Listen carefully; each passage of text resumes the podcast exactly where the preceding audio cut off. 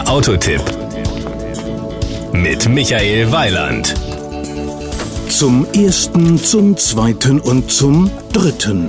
Mit der Präsentation der dritten Generation des Jahres fügt Toyota der Erfolgsgeschichte des beliebten europäischen Kleinwagens ein weiteres Kapitel hinzu.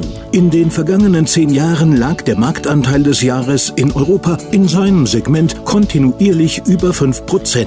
Die dritte Generation soll dafür sorgen, dass das genau so bleibt. Das Outfit.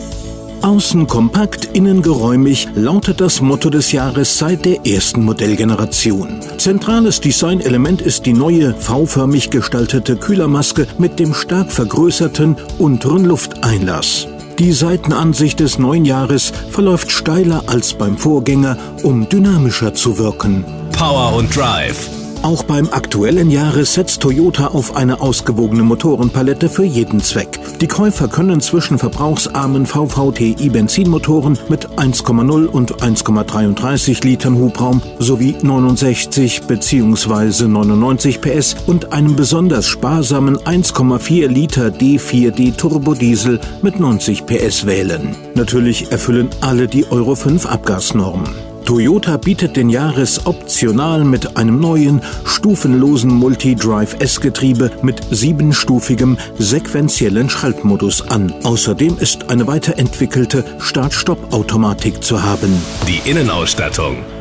Die auffälligste Veränderung im Innenraum des neuen Jahres bildet das neue fahrerorientierte Cockpit. Es trennt die Bereiche von Fahrer und Beifahrer sauber und richtet das ergonomische Konzept des Jahres neu aus. Anders als bei den früheren Jahresgenerationen sind die Instrumente beim neuen Modell direkt hinter dem Lenkrad statt zentral in der Mitte der Armaturentafel platziert. Alle Anzeigen sind für den Fahrer gut einsehbar. Das neue Kombi-Instrument weist einen großen, mittig angeordneten geöffneten Tachometer im Analogdesign auf. Die Kosten. Mit 11.675 Euro geht es beim dreitürigen Jahres los. Maximal kann man ohne Extras 18.750 Euro für den fünftürigen Diesel investieren. Das Gesamtbild. Schon die ersten Testfahrten haben es belegt. Toyota muss sich keine Sorgen machen, auch künftig beim Jahres mehr als 5% Segmentanteil zu haben.